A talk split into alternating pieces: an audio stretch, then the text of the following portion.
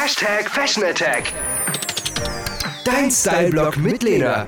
Worum geht's? Verflixt und zugeknöpft. Groß, klein, bunt oder einfarbig. Knöpfe siehst du im Moment ja wirklich überall. Also nicht nur um irgendwas zusammenzuhalten, sondern vor allem auch als stylischen Hingucker auf allen möglichen Kleidungsstücken und Accessoires. Was ist daran so geil? Der Trend ist im Moment auch wirklich überall zu sehen. Es gibt zum Beispiel Kleider, die von oben nach unten mit Knöpfen besetzt sind. So wird ein sehr, sehr schlichtes Kleid ganz easy aufgewertet. Ich habe mal was gewagt und mehrere Knöpfchenteile miteinander kombiniert. Das heißt, ich habe einen roten Bleistiftrock mit großen Knöpfen zusammen mit einem weißen Top mit kleineren Knöpfen angezogen. Das hat wirklich super funktioniert. Ich liebe den Look.